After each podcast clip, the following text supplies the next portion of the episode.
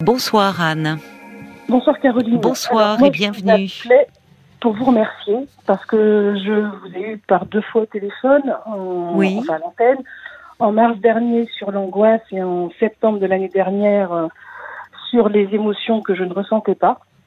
Et, Oui. euh, et en fait, moi, euh, bah, grâce au conseil que vous m'avez bah, prodigué en mars, même si la période a été ensuite particulièrement compliquée parce que je suis passée quand même par des moments très durs, euh, puisque les angoisses, bah, ça se ça se traite pas comme ça. Il fallait le temps de trouver euh, le la bonne personne, le bon traitement, enfin voilà. Mais néanmoins, bah, vous m'avez donné l'énergie euh, d'oser aller vers euh, vers un psychiatre, d'oser Oui. prendre des anxiolytiques. Et donc Oui. à partir de là, ben, j'ai pu remonter un peu la pente. C'est pas encore le total bonheur, mais néanmoins euh, entamer des choses qui, pour la première fois, en fait, sont pour moi et pas ni pour les autres ni contre les autres. Et Oui, bah, c'est un grand pas en avant, ça. Voilà. Oui. Et donc, Que ce que euh, vous ne pouviez pas faire quand vous étiez envahi euh, par ces angoisses, c'est c'est très douloureux de. Ouais. Et puis c'est des angoisses qui m'ont emmené très loin, puisque Oui. euh, j'ai bon, j'ai pas fait de, de tentatives, mais je suis allée très loin dans, dans l'envie d'y passer. Oui. Et, euh, et en fait, alors il y a eu un élément, je sais que ça peut paraître noir et que c'est pas forcément euh, euh, compréhensible immédiatement, mais j'ai fait mon testament. Et en fait, cette démarche était pour moi, alors certes, euh, mais une façon de, de reprendre la main sur quelque chose. Oui. C'est-à-dire que j'avais l'impression de ne pas maîtriser grand-chose et certainement pas mon environnement auquel, bah, qui n'est pas forcément toujours bienveillant. Oui. Et, et je me suis dit, ils auront pourri ma vie, mais ils ne pourriront pas ma mort. Et, euh, et en fait, ce biais-là a été en fait la première étape de faire quelque chose pour moi et de me Oui. dire que c'était juste possible. Et, euh, et en fait, ça a été une, une étape salvatrice, mais il fallait le temps de le savoir avant de. Oui, bien sûr. Voilà.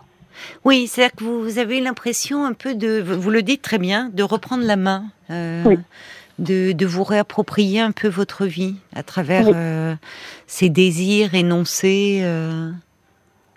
Et, et- et vous sous-entendez par là que vous ne vouliez que rien revienne à, à votre famille qui vous a pourri la vie Non, c'est pas ça, mais ah non, c'est- non, c'est pas de cette nature-là en termes de, de, de ce qui reste. C'est euh, en fait, j'ai, j'ai déjà j'ai choisi qui étaient mes exécuteurs testamentaires et qui auraient donc la force de s'opposer à, à de la famille qui pourrait aller- aller à l'encontre de mes volontés. D'accord. En fait, je voulais être respectée jusqu'au bout, et en tout cas dans ce moment-là. Et en fait, euh, et j'ai même donc euh, bah, rédigé l'ensemble, euh, non seulement du testament, mais aussi des obsèques. Hmm. Et, euh, et en fait, voilà, c'était le moyen pour moi de dire, je reprends la main. Il y aura quand même un domaine sur lequel j'aurais eu ce que je voulais. Et ça a été une première étape en fait. Elle n'était pas forcément très très rose, mais c'était une première étape. Et quelle a été la suivante alors? Et ben la suivante, euh, c'est que ben, aujourd'hui, je suis dans une démarche d'achat d'appartement euh, dans un lieu qui me Ah. Très plaît, bien. euh, Oui. et qui s'est fait euh, sans sans l'aval et sans l'avis de personnes qui se sentent le droit de me le donner, même si je ne le demande pas. Et, et donc et donc à partir de là, je l'ai fait pour moi. Je Oui. n'ai pas fui, je n'ai pas fait contre ces personnes. Je l'ai fait juste parce que c'est là que j'ai envie d'être à ce moment-là. Et, et voilà. Et donc c'est une démarche très forte parce que moi j'ai jamais Mais été oui. propriétaire. Oui. euh, voilà. Mm. Donc, euh, Mais oui, c'est une démarche très forte, là, de, de vous ancrer aussi quelque Oui. part. euh, et, et finalement de redevenir aussi, quand vous dites ce testament, se- redevenir pleinement dépositaire de votre vie. Là où, semble-t-il, vous aviez dans votre environnement euh, familial des personnes qui ne vous permettaient pas de, de vivre pleinement, enfin, qui vous tiraient en arrière. oui. Enfin, et qui veulent continuer de me posséder d'une certaine manière. Euh, Mais vous parlez de qui dans ces personnes euh, De vos, de vos parents De vos parents oui, oui. Qui sont toujours comme ça, euh, très envahissants, qui continuent à être très envahissants Tout à fait. Mais qui, donc pour, pour lequel le lien n'est pas coupé, qui n'envisage pas que je puisse être capable de, qui, et puis pour qui, euh, enfin, de toute façon, j'ai rapidement compris l'importance du tiers dans, les, dans, dans, certains dialogues ou dans certaines informations, vis-à-vis d'eux encore plus, parce que quoi que je dise, de toute façon, je serai contredite euh, ou contrecarrée. Et si, je, par contre, je fais passer l'information par un autre, ça pourra être entendu. Et qui, et qui, alors, ça veut dire que vous avez dans votre entourage ce tiers et qui est digne de votre confiance? En fait, c'est un ami. Parce qu'en fait, euh, c'est ce que j'avais évoqué, on avait évoqué l'amitié dans le, lorsque j'avais parlé de, la problématique des émotions. Et en mhm. fait, l'amitié, pour moi, c'est la famille réellement choisie. Oui. Parce que j'ai très peu de famille. Oui. Et, et, c'est, euh, et je sais qu'il y a une forme de réciprocité euh, avec euh, avec ces personnes. Elles sont peu nombreuses. Oui, elles tiennent euh, sur les doigts d'une main, mais mhm. elles sont véritablement présentes et elles savent pouvoir compter sur moi aussi. Oui, c'est important ça. Et elles connaissent votre histoire familiale? Pas forcément tout complètement, mais là, en l'occurrence, l'homme là qui, qui, qui met dans le lien avec, euh, avec mes parents, parce que donc, mes, mes, parents sont en train de vivre des choses euh, qu'on va qualifier de compliquées en termes de, de handicap et de dépendance. Hmm. Mais, je me suis rendu compte que ça me ça me détruisait de, de le faire, vraiment, physiquement. Euh, de, vous occuper d'eux? Donc, euh, mais même quelques heures, en fait, je ne, je peux pas. Oui. Et euh, autant je peux m'occuper, c'est ce que j'ai expliqué, administrativement, tout ça, je peux faire ce que je voulais. Oui. le reste, je ne peux pas. C'est être en... leur présence qui est, qui est trop dur pour vous. Oui. C'est trop de tension. Oui. Voilà. Mais vous pouvez, comme vous dites, vous, euh, néanmoins, euh, pour euh, finalement, ne, par rapport à vous-même, par rapport peut-être à votre conscience, vous, vous, pouvez faire en sorte que à travers justement des, dossiers administratifs, que des personnes puissent euh, s'occuper de vos parents. Que vous n'ayez pas vous à le faire si c'est trop. eux ne veulent pas du tout, ils veulent personne à la maison. Donc pour l'instant, c'est voilà, je suis déjà en train. Oui, mais peut-être qu'à un moment ils n'auront pas le choix. Ah bah de toute façon, il n'y aura pas le choix parce que papa, je vais être obligée de le placer, je pense au mois de mars. Et vous êtes fille unique? Oui, oui. Oui, donc tout ça vous tire un peu en arrière quand même. Tout à fait. Mais là, en étant, en mettant cette distance et en m'ancrant dans l'endroit, euh, dans la ville dans laquelle je suis désormais, euh, j'acte le fait que non, je ne reviendrai pas en arrière. C'est ça. Vous êtes, euh, vous prenez votre indépendance, votre envol. Oui. Parce que vous avez, vous, vous y êtes là dans cet appartement? Non, pas, non, pas encore. Je, je, signe en fin d'année, mais le compromis est signé. Enfin voilà, C'est formidable ça. Voilà. Et donc dans une nouvelle ville alors dans la ville dans laquelle je suis aujourd'hui, mais dans laquelle je ne suis que depuis 18 mois. oui, c'est ça, je me souviens. Oui, oui, c'est. Et vous avez trouvé vos marques, vous vous sentez bien Oui, oui, oui. J'ai bon là, professionnellement, c'est pas facile tous les jours euh, parce que bon, voilà, j'ai un métier qui est, extrêmement prenant et, et avec lequel euh, on traite énormément de soucis, puisque en termes de ressources humaines, d'informatique, de ce genre de choses. Mmh. Pour une entreprise, c'est toujours euh, beaucoup d'enjeux. Et euh, mais néanmoins, voilà, j'ai trouvé un, un, cadre de vie qui me convient. Oui, euh, c'est important. qui, voilà, je, je, suis dans une ville de province, mais tout à fait agréable. Et là où ça a changé complètement ma vie, je ne pensais pas être capable de quitter Paris. Hein. Il y a encore cinq ans, je ne me voyais pas vivre ailleurs qu'à Paris. Oui. Je suis née à Paris, j'avais jamais quitté Paris de ma vie. Euh, et en fait, je n'ai plus, au bout d'un certain temps, je n'ai plus supporté. Et je me suis dit, voilà, il faut que tu, tu, tu évolues, que tu ailles vers autre chose. Et là, je vais vous dire, l'évolution quotidienne, c'est que, on va dire que je mets un quart d'heure à pied pour aller au bureau. Oui. Une heure et demie en transport en commun avant. Voilà. Oui, ben, comme vous dites, oui, ceux qui vivent comme ça euh, à Paris, région parisienne, euh, vous comprendront très bien euh, le gain de temps ah, en termes même de fatigue. pouvoir aller au bureau à pied, c'est formidable. Ah, c'est formidable, vraiment. c'est quelque chose que moi je n'ai jamais vécu, puisque même quand je faisais, que j'étais collégienne, je dépendais d'un bus. Oui, bah oui, oui, d'un bus ou d'un métro ou d'un, enfin, oui, oui, oui. Oui, donc là, en un quart d'heure, vous êtes sur votre lieu de travail. Tout à fait. Ça, c'est formidable. Passer autant de temps de gagner pour. Euh, bah, on, termes de sommeil et puis en termes de liberté par rapport à votre vie aussi. Même si vous avez un travail prenant, quand vous sortez, euh, vous, vous pouvez disposer vraiment pleinement de votre temps. Tout à fait. Et puis même le temps du trajet, c'est agréable parce que quand on a la tête pleine, euh, le fait de pouvoir marcher, s'aérer. Un petit peu, oui. Alors, c'est presque trop court. oui, un quart d'heure, c'est court, c'est vrai. Mais enfin, bon, on va pas se plaindre non plus. Non, pas du tout. Non, mais ce que je veux dire, vous pouvez prolonger si vous avez euh, un endroit agréable. Ben, ce qui peut arriver, c'est qu'en fait, je m'arrête à une terrasse et, je prends un café voilà. pour euh, décompresser, en fait, avant de rentrer à la maison. Oui. Voilà. C'est bien, c'est bien. Mais bon, voilà, j'ai encore beaucoup de choses à gérer. J'ai il y a beaucoup de choses que je n'ai pas réglées, mais néanmoins, voilà, je suis rentrée dans une dynamique. Euh, oui, mais je vous sens mieux, hein. Enfin, par rapport à quand vous m'aviez appelé, que vous étiez, euh, enfin, l'angoisse vous vous étreignait comme un étau là.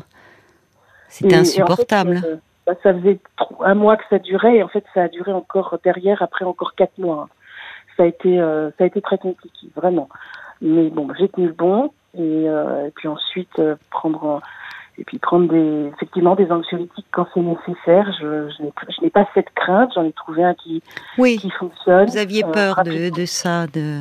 Non, mais c'est, je vous remercie d'appeler pour euh, témoigner de cela parce que euh, il y a beaucoup de, de personnes qui, qui passent par des moments épouvantables parce que l'angoisse, c'est quelque chose qui fait très mal, enfin, et, et physiquement et, et, et dans la tête.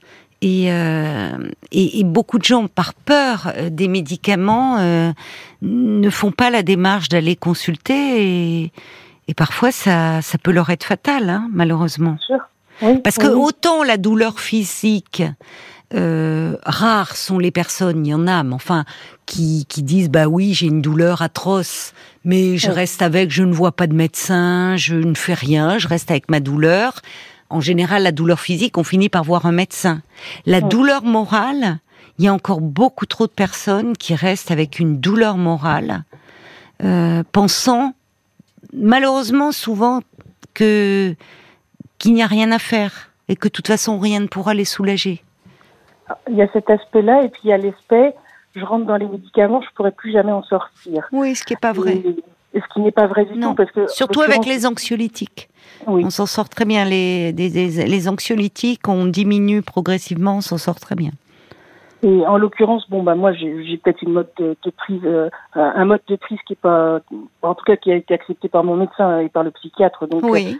Euh, en fait, bah comme j'ai accepté d'entendre que, bah voilà, il y avait des moments, accepte de savoir que c'est le début d'une crise. Oui. N'attends pas qu'elle grandisse. C'est ça. Prends tout de suite une, euh, le médicament qui correspond. Déjà, ça va éviter d'entrer dans ce cercle qui est effectivement extrêmement douloureux et parfois le médicament, parce qu'on le prend trop tard, ne fait plus effet. Mais c'est vrai, c'est vrai, vous avez raison, vous le décrivez très bien.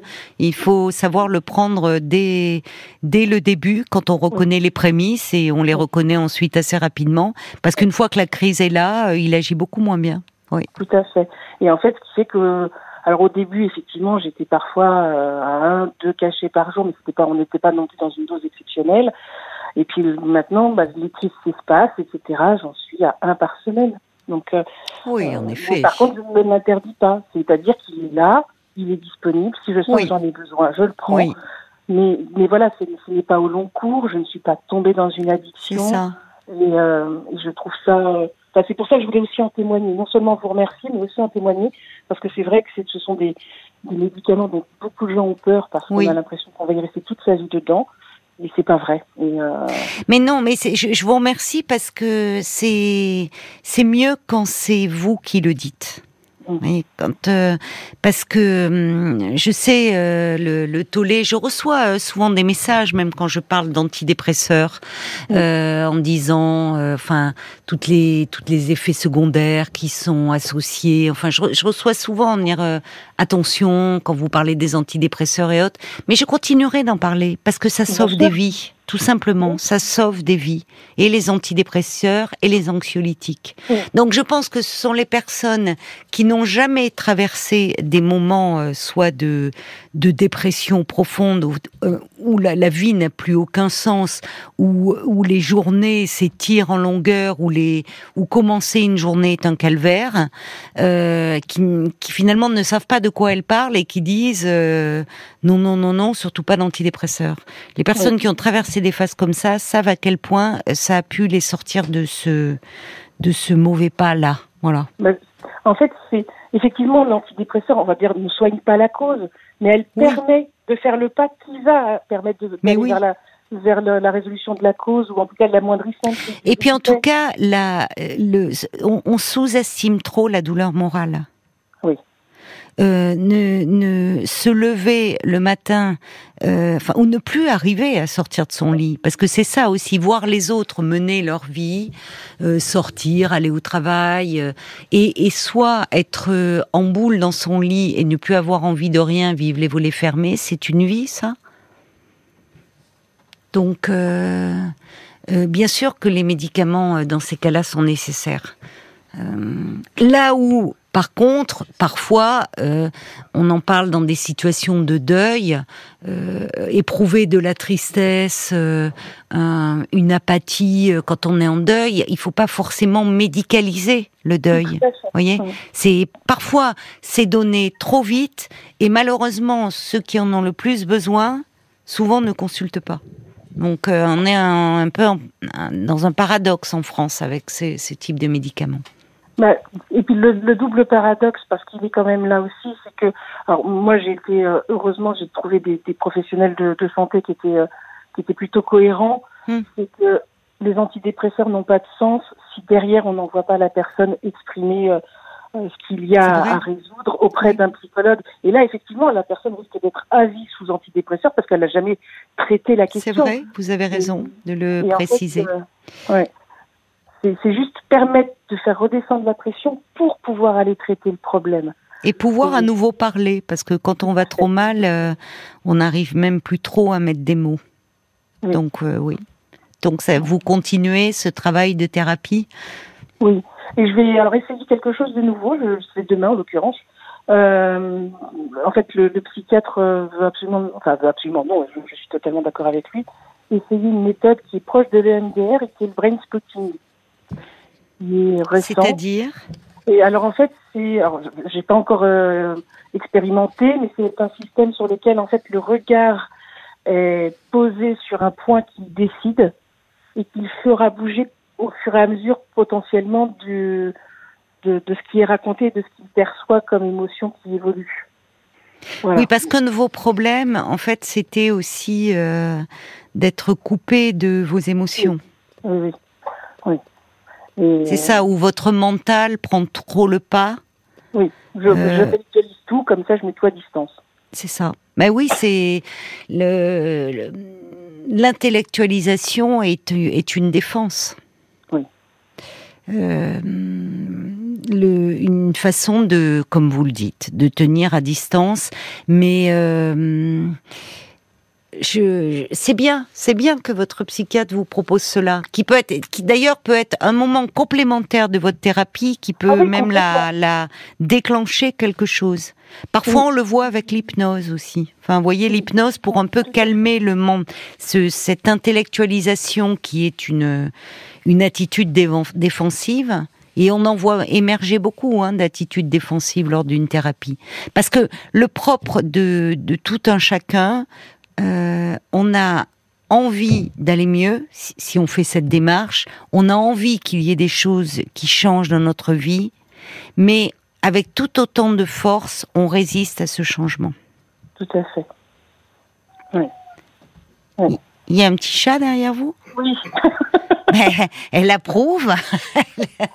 On a entendu un tout petit miaulement diffus. C'était mignon comme tout.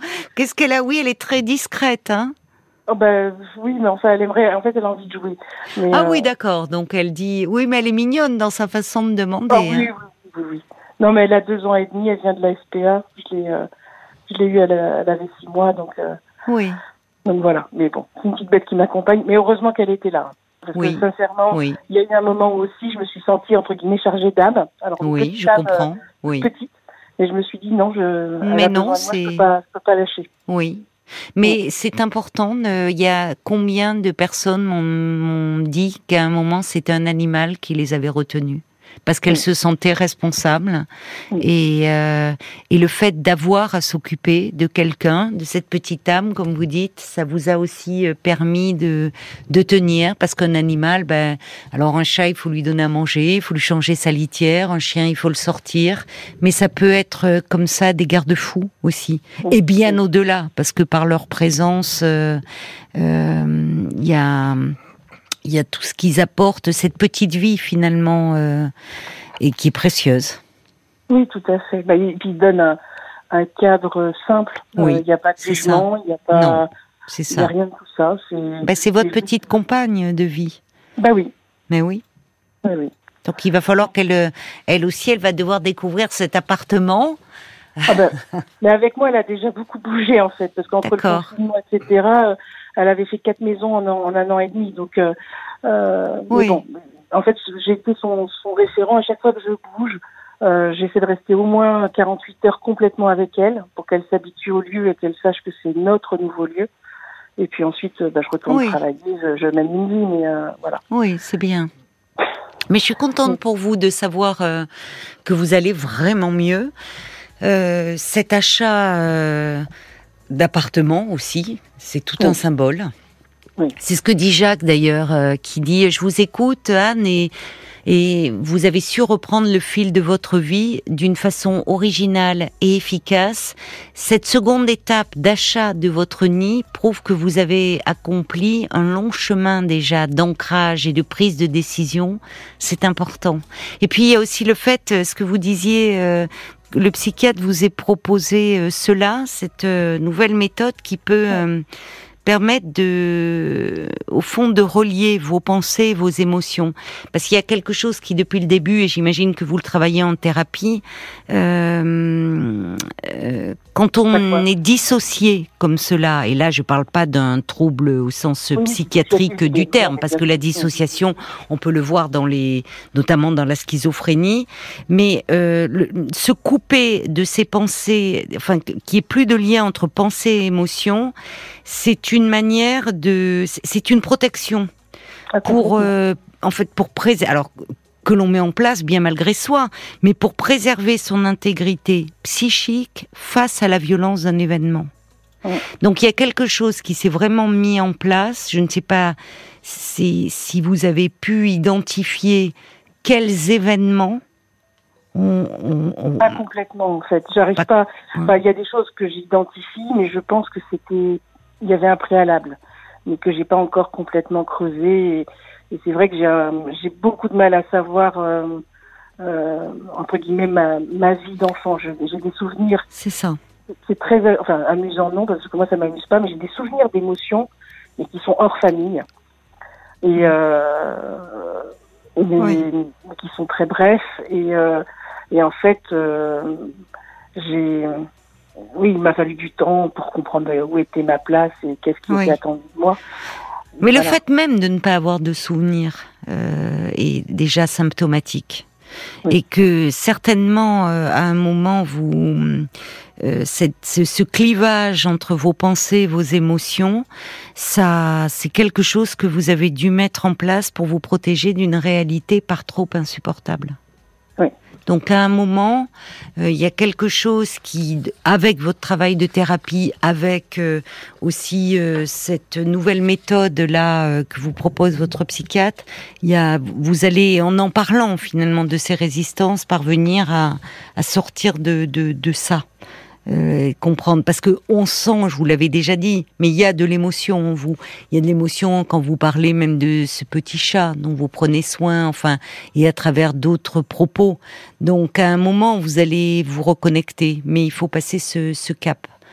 Je vois Paul qui me fait signe, ça veut dire qu'il y a des messages qui sont arrivés pour vous, Anne, pendant que nous nous parlions. Et je vais vous lire ce message de Aude euh, qu'elle a laissé sur l'application RTL en vous écoutant. Elle écrit Ce n'est pas un testament pour cette auditrice, mais plutôt un nouvel acte de naissance. En Oui. tout cas, je me reconnais et merci beaucoup pour euh, votre témoignage. C'est très bien. Je sais pas ce que vous en pensez. oui oui oui mais au moment où je l'ai fait c'était vraiment mon testament par Oui. contre mais euh, Mais, et ça m'a permis aussi de, noter les gens qui comptaient pour moi et pourquoi. Euh, puisqu'effectivement, bah, la répartition euh, des biens s'est faite aussi par rapport justement à, des attachements. Oui, oui, oui. Oui, et, et c'est pas rien cet ami euh, qui avait cette mission de pouvoir euh, euh, tenir tête à, à, vos parents. Enfin, ça veut dire que c'est quelqu'un sur qui vous pouvez vous appuyer. Oui.